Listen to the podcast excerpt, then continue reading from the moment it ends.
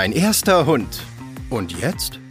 Die Hundesprechstunde mit Tierärztin Dr. Andrea Baumgarten und Ersthundebesitzer Malte Eckert. Ein Doccast von Santevet, deiner Tierkrankenversicherung.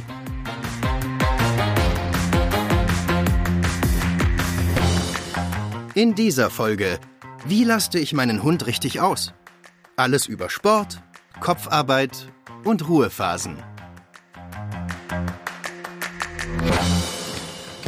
Andrea, bis ich mich mit Paula und für Paula mit einer richtigen Auslastung auseinandergesetzt habe, ähm, habe ich immer gedacht, tatsächlich, Hunde müssen laufen. Man geht mit denen spazieren, macht das lange und dann ist der Hund glücklich.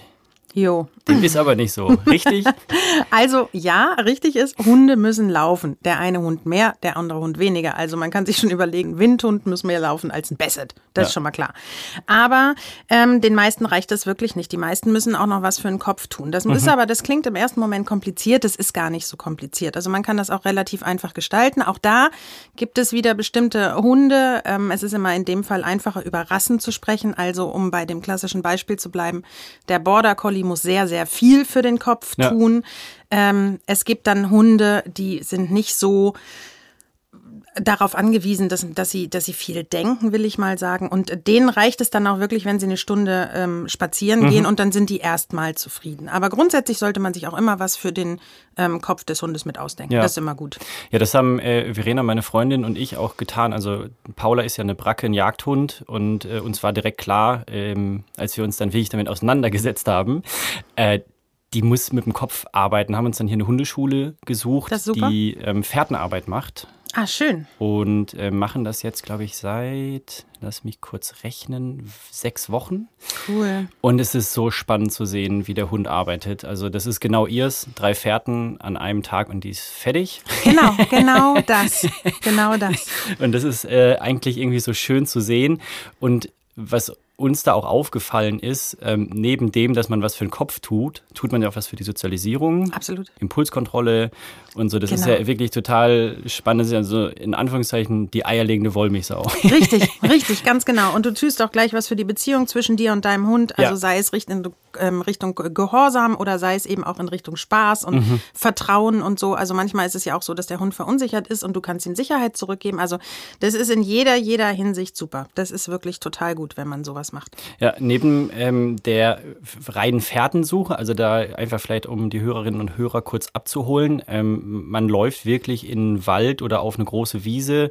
Äh, zu Beginn baut man erstmal ein U auf, man läuft rein, läuft raus und äh, der Hund sucht einfach wirklich so diese Strecke ab. Dann mhm. kann man irgendwie Winkel einbauen und ähm, muss halt gucken, dass der Hund auch wirklich die Strecke abläuft, die abgelaufen ist.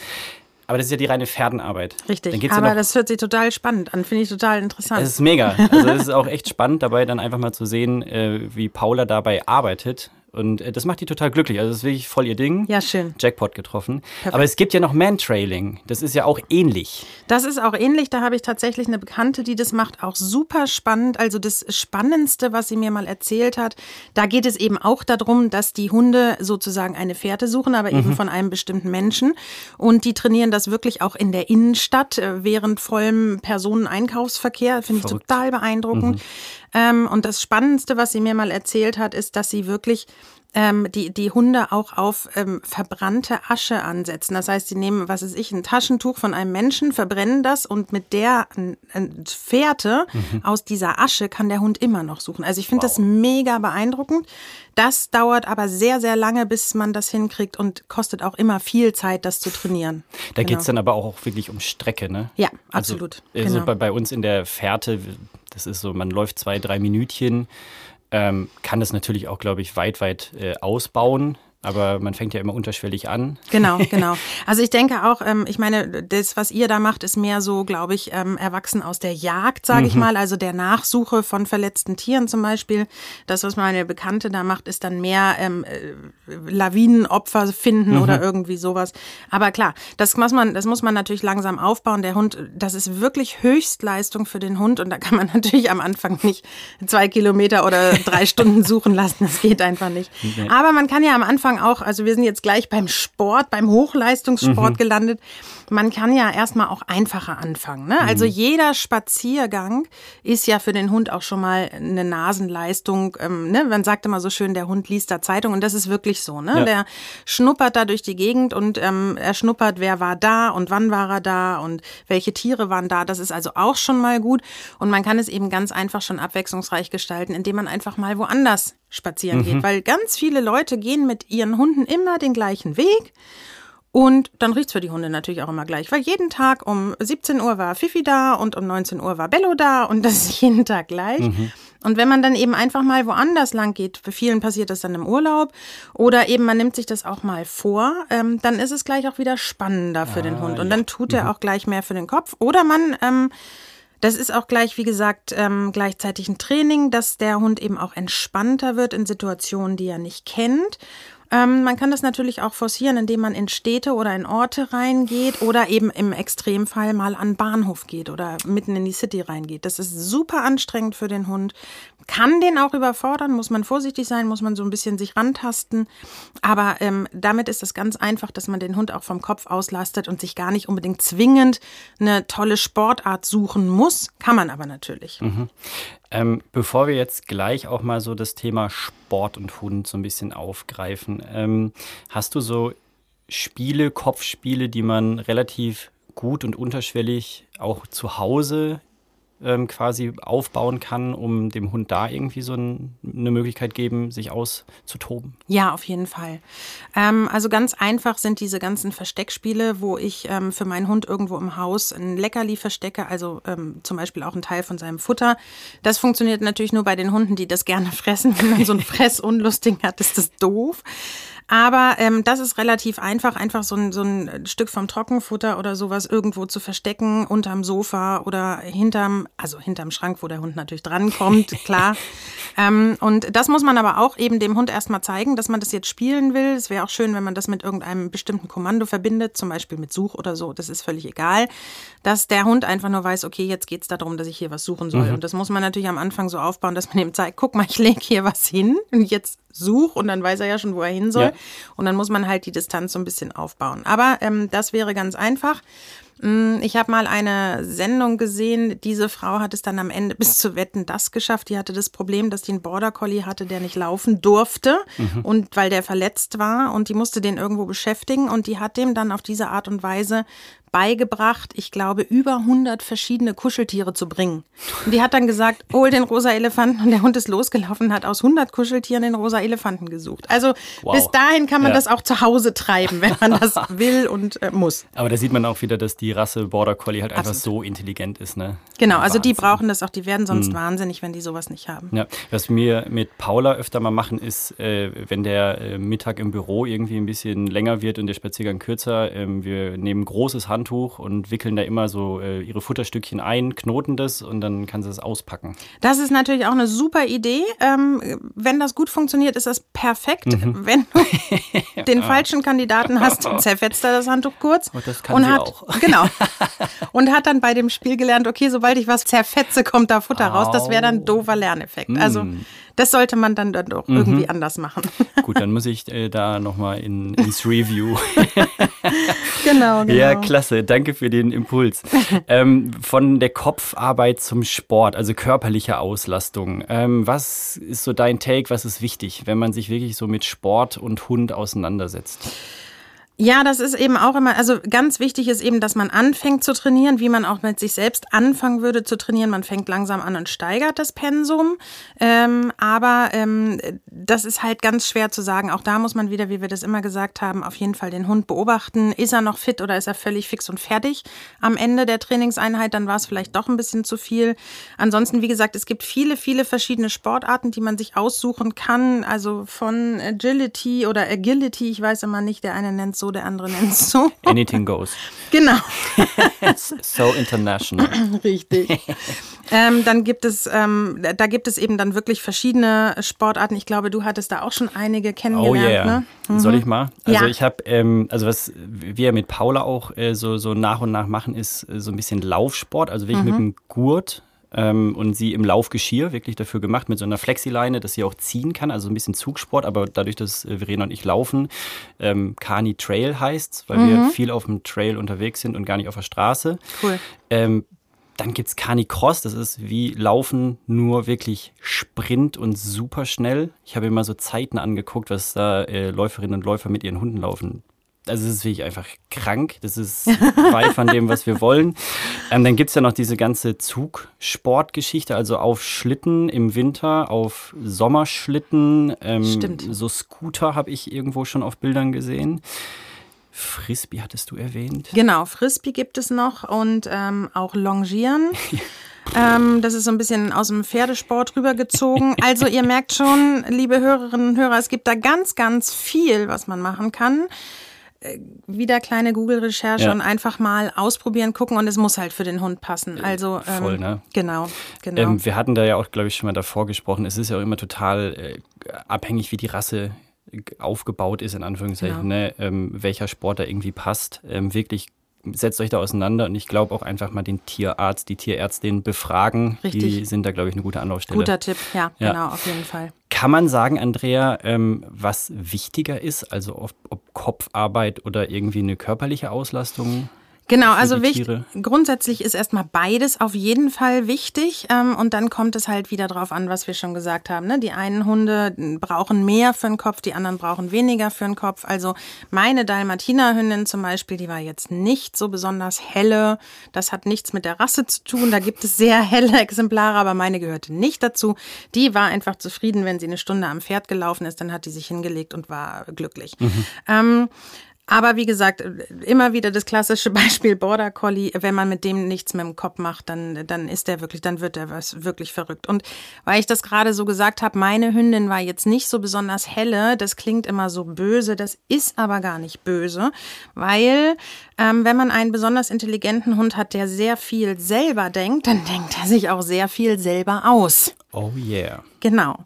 Wenn man einen Hund hat, der nicht ganz so hell ist, so wie meine Hündin, meine Dalmatiner-Hündin damals, die war herzensgut und es hat eine Weile gedauert, bis sie begriffen hatte, was ich ihr beibringen wollte. Wenn sie das begriffen hatte, saß das aber und sie hat es auch nicht mehr in Frage gestellt und sie hat sich auch keine Variante dazu ausgedacht. Also das hat alles ähm, Vor- und Nachteile und ist gar nicht böse gemeint, sondern einfach wirklich nur ein Charakterunterschied, sonst ja. gar nichts. Und es hat, wie gesagt, auch Vorteile, einen Hund zu haben, der nicht ganz so hell ist. Auf jeden Fall guter Punkt, weil Paula, äh, ich glaube, die ist echt äh, ganz klug. Das ist auch anstrengend. Richtig, ja, genau. Ja. Also meine Hündin, die, die Ridgeback-Hündin, hat sich ja jetzt auch leider das Türen öffnen selber beigebracht. Das ist, ist nicht hilfreich. Das hilft nicht weiter. Geil. Äh, herrlich. Kann man, ähm, oder hast du einen Tipp für uns? Äh, was mache ich, wenn ich jetzt irgendwie so Tage habe, die vielleicht mich beruflich einspannen oder ich bin krank, ähm, ich komme nicht so raus mit meinem Hund, mit meiner Hündin, wie ich will? Genau. Ähm, wie gehe ich damit um? Also, ähm, was mache ich an wirklich Tagen, wo, wo ich nicht gewährleisten kann, dass mein Hund ausgelastet wird? Also ich finde das ein ganz wichtiges Thema, weil wenn ich meinen Hund jeden Tag auslaste, dann muss ich ihn auch jeden Tag auslasten. Mm. Das heißt, wenn ich von vornherein sage, hier, äh, was weiß ich, heute ist Sonntag oder heute regnet's oder heute will ich ein Eis essen gehen, heute lasse ich dich mal nicht aus, lernt der Hund, dass es halt nicht jeden Tag Bespaßung im extremen mhm. Maß gibt. Insofern, dann sind natürlich solche Tage, wo es auch mal nicht geht, einfach normal und dann ähm, passiert da auch nichts. Grundsätzlich ist es überhaupt nicht schlimm, wenn man mal sagt, ich bin jetzt erkältet oder ich habe jetzt beruflich keine Zeit oder was weiß ich, wir machen das jetzt nicht. Wie gesagt, denn wenn der Hund das gewöhnt ist, das jeden Tag zu haben, könnte er tatsächlich frustriert sein.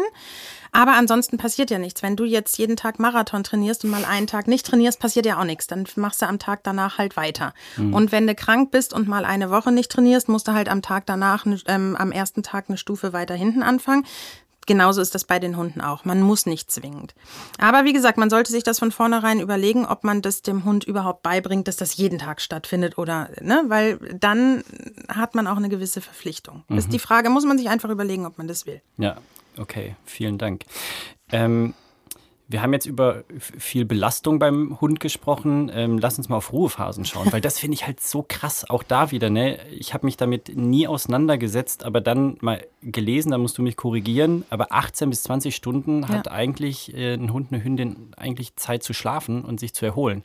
Genau, also ähm, ich finde das immer mega beneidenswert, wenn ich so die Hunde angucke, gerade so wie Paula, die liegt hier im Studio auf dem Teppich, tiefenentspannt auf der Seite und pennt.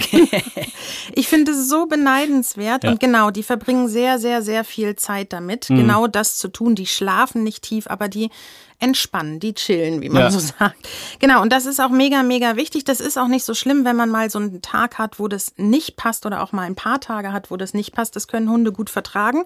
Es sei denn, sie sind schon sehr alt, dann wird es schwierig. Aber ähm, Hunde in einem jungen oder mittleren Alter können das sehr gut vertragen. Aber natürlich muss man darauf auch Rücksicht nehmen. Wenn man jetzt so ein Vollpower-Programm jeden Tag durchzieht, dann kann man die auch zum, an den Rand der Erschöpfung mhm. treiben. Das heißt, gerade auch da wieder beobachtet euren, euren Hund, wenn der einfach plötzlich immer wegguckt oder versucht wegzugehen oder sich ständig hinlegt oder auch ununterbrochen gähnt. Gähnen haben wir schon mal drüber mhm. gesprochen, ist dieses Beschwichtigungssignal. Ne? Genau. Yes. Wo er dir sagen will, hier komm, äh, es reicht jetzt gerade irgendwie. Ne? Beobachtet eure Hunde da und die sagen euch das schon, wenn es reicht. Auch da gibt es so Exemplare, die sich einfach aufspulen und weitermachen, bis sie umfallen würden. Da mhm. muss man dann auch mal eingreifen. Aber ähm, da hatten wir auch in einer anderen Folge schon drüber gesprochen. Es ist eben auch ganz wichtig, dass der Hund auch lernt, dass man sagt, so, jetzt ist Schluss und jetzt gibt's mal keine Unterhaltung. Mhm. Jetzt Ruhe. Ja. Hinlegen. Keine Voll. Action.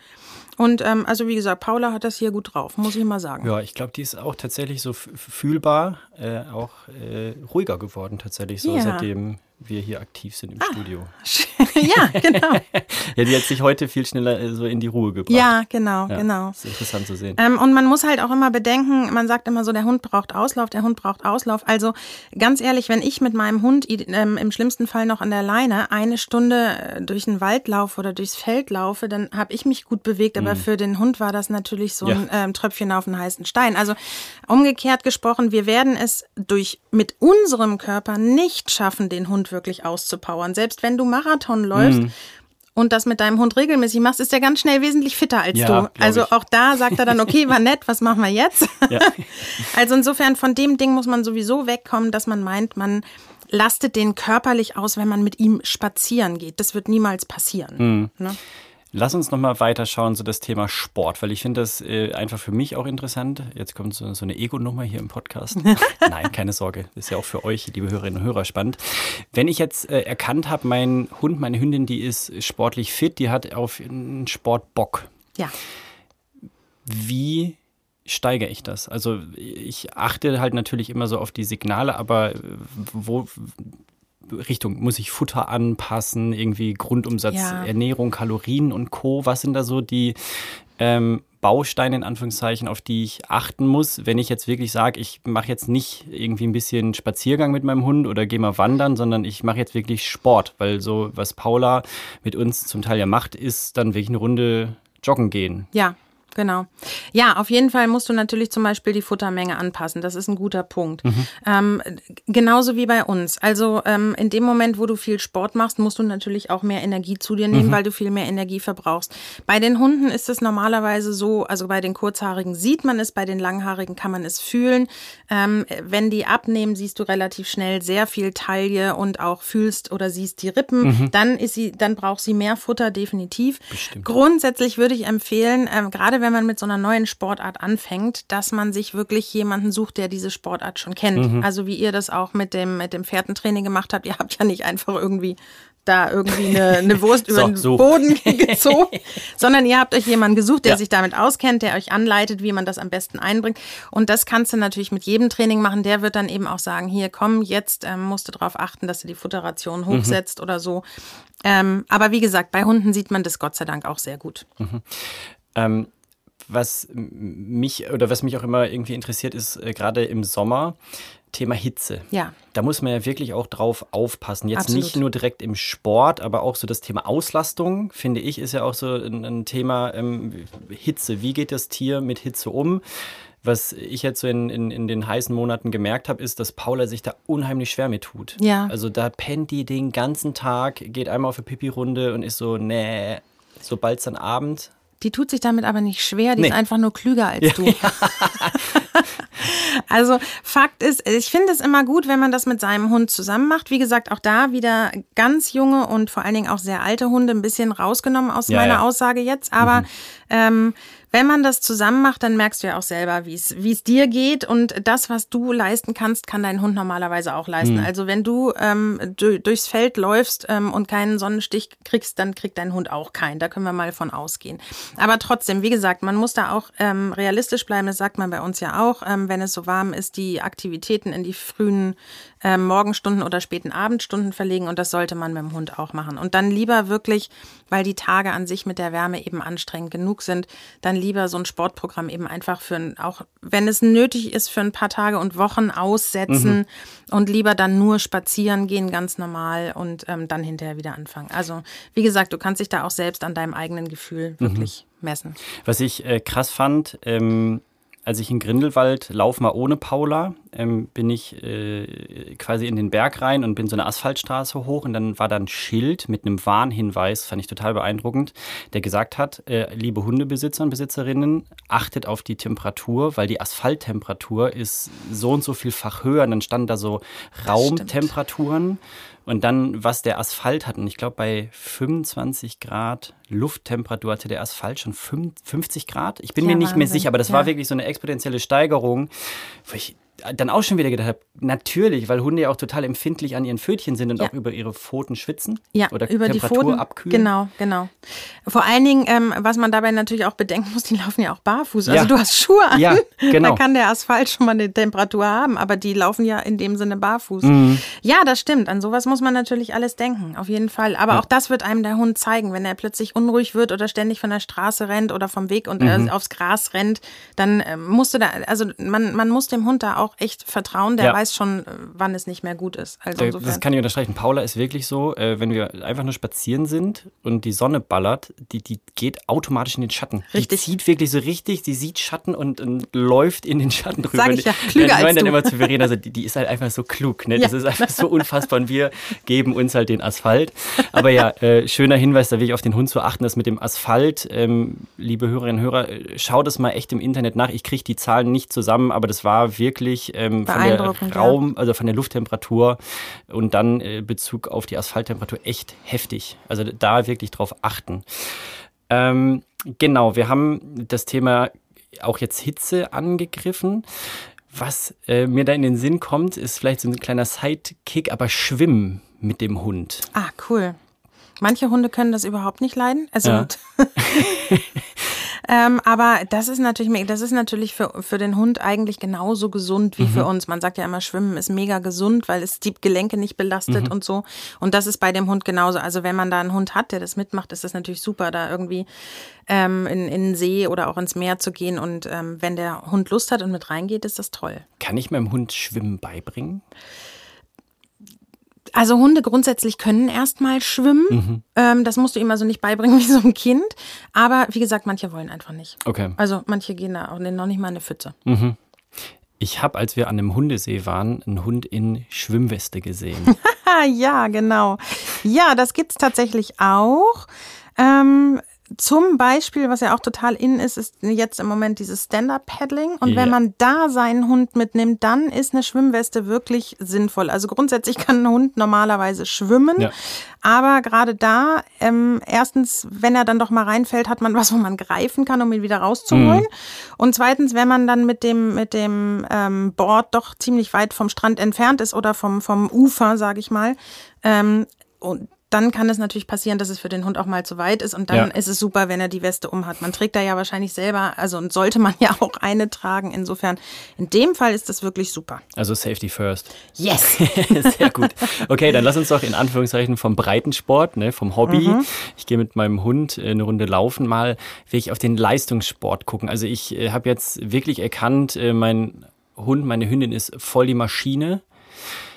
Wie ist da so deine Meinung zu?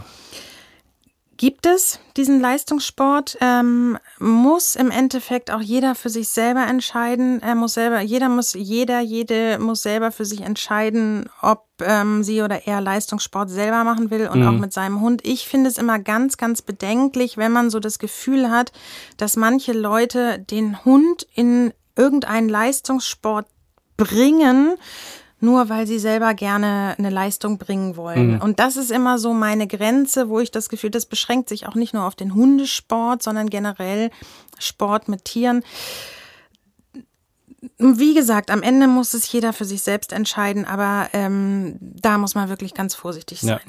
Ja. ich komme ja selbst vom Ultra-Trail laufen, also wirklich viele, viele Kilometer, aber ich würde nie auf die Idee kommen, mit Paula irgendwie so einen Sport zu machen. Deswegen, wenn man wirklich alles so kurz in Anführungszeichen und dann auch wirklich äh, auch nicht schnell oder so, sondern wirklich auf Ausdauer. Genau. Und wenn es mal länger werden soll, dann gehen wir wandern. Ja. So. Also das, das, Ding ist halt immer, ähm, ich kann selber entscheiden, ob ich mhm. das mit mir machen will oder nicht. Wenn ich meinen Hund mitnehme, kann ich den nicht fragen. Ja. Und das ist einfach so der Punkt, wo ich dann genauso auch Fahrrad fahren, Fahrradfahren übrigens natürlich auch eine mhm. tolle Auslastung. Guter Punkt. Aber auch da achte ich darauf, dass mein Hund das Tempo angibt und äh, das ist, man sieht es so oft, dass die Leute am Fahrrad ihre Hunde hinterher zerren. Ja. Man darf sich auch nicht so beirren lassen, wenn die alle hecheln. Beim Fahrradfahren hecheln die alle. Mein Hund hechelt auch, obwohl er das Tempo angibt. Mhm. Aber ähm, ich kann das immer, ich finde das immer ganz, ganz unschön, wenn mhm. so, wenn man so das Gefühl hat, der Mensch hat eine Idee und zwingt den Hund dazu. Das Hund. mag ich ja. genau, ja, nee, das kann ich einfach nicht leiden. Guter Punkt. Andrea, was ist äh, dein Punkt dazu, wo du sagst, da würdest du auf gar keinen Fall Sport mit einem Hund machen? Also wann ist es ausgeschlossen, dass das in Frage kommt? Genau. Also ein ganz wichtiger Punkt sind nochmal die ganzen kleinen Hunde. Da hatten wir ja in einer anderen Folge schon mal drüber gesprochen. Mhm. Natürlich spielen die, die dürfen auch spielen, die dürfen auch beim Spielen rennen und Wendungen machen und übereinander drüber springen. Aber solange die halt noch jung sind, je nach Rasse bis ein Jahr, anderthalb Jahre oder eben noch älter, also solange diese Wachstumsfugen noch nicht wirklich geschlossen sind, würde ich von allen Sportarten absehen, wo es viel um Springen oder eben, wo, wo der Sport sich darum dreht, dass die viele enge Wendungen machen müssen oder so. Das würde ich dann halt mhm. einfach nicht forcieren. Wenn die das beim Spielen selber machen, ist das okay. Aber ähm, wie gesagt, so Agility mit einem sechs Monate alten Hund, wo der ständig über Hindernisse springt, finde ich jetzt ist nicht sinnvoll. Oder auch Frisbee, das ist schon eine starke körperliche Belastung. Und solange die noch nicht ähm, von, von den Muskeln und Knochen wirklich ausgereift sind, würde ich davon absehen. Mhm. Das ist aber, ähm, also man, man empfiehlt es ja auch am Anfang, seinen Hund keine Treppen laufen zu lassen, wobei Treppen hochsteigen ist eigentlich in Ordnung, weil das, das machen Kraft, die ne? normalerweise ne? langsam, ja. genau. Und trainieren trainiert die Muskeln, aber runter ist halt das Problem. Da wird ja auch empfohlen, man soll im ersten Jahr seinen Hund jede Treppe rauf und runter tragen. Ja, ist gut. Bei einer Dogge kommt man da schnell an Grenzen, ja. auch bevor die ein Jahr alt ist. Aber ähm, aus dem gleichen Grund halt. Die sollen erstmal auswachsen, ja. bevor sie die Gelenke halt ähm, oder die, die Wachstumsfugen, die Knochen belasten. Und eben die Muskeln müssen sich auch ordentlich entwickeln, damit die belastbar sind. Was mir gerade noch so zum, bevor wir dann quasi in den Checkout gehen, kommt, ist, hast du eine Meinung zu Nahrungsergänzungsmitteln? Also gerade so auf, in Bezug auf Sport, also was, ne, wir hatten ja gerade gesagt, so irgendwie, wenn ich Sport mache, dann muss ich den Kalorienbedarf erhöhen. Genau. Aber dann gibt es ja auch irgendwie so Produkte für die Gelenke und sowas. Macht sowas Sinn, sich dann damit auseinanderzusetzen? Also wenn du ein ordentliches Futter fütterst, normalerweise nicht, mhm. weil wenn du es brauchst, weil du den Hund so sehr belastest, dass die Gelenke normalerweise darunter leiden, dann ist es eh zu viel. Mhm. Diese Gelenksprodukte, um bei dem Beispiel zu bleiben, sind eigentlich eher dazu da, wenn der Hund dann älter wird und eine Arthrose entwickelt oder einen Verschleiß. Mhm. Das jetzt prophylaktisch dazu zu füttern, äh, bringt eigentlich, bringt dich normalerweise nicht weiter. Mhm. Nein. Okay. Cool. Wenn wir jetzt so äh, auf unsere Folge schauen, wir haben äh, wirklich über Belastungen gesprochen, wir haben über Ruhephasen gesprochen. Mit welchem mit welcher Botschaft verabschieden wir uns, Andrea? Was ist dein, fast die Folge in 90 Sekunden für uns zusammen? macht das, was euch Spaß macht. Ähm, passt es an euer Temperament an, also sowohl an, an euer eigenes als auch das von eurem Hund. Ganz wichtig am Anfang, baut es langsam auf. Also auch wenn der Hund schon ein Jahr oder anderthalb ist, aber noch nie Sport gemacht hat, kann der sich nicht eine Stunde am Stück konzentrieren. Also klein anfangen, Hilfe suchen, damit man es richtig macht, damit es gut läuft. Und ansonsten habt ganz viel Spaß. Vielen Dank, liebe Hörerinnen und Hörer. Wenn ihr noch Infos zu unserer Podcast-Reihe Mein erster Hund und jetzt haben wollt, schaut auf Instagram und auf den Social Medias bei Santevet. Santevet wie immer französisch und schreibt man S-A-N-T-E-V-E-T. E In diesem Sinne, einen schönen Tag und wir hören uns bis dann. Dieser Doccast ist eine Produktion von Santevet, deiner Tierkrankenversicherung.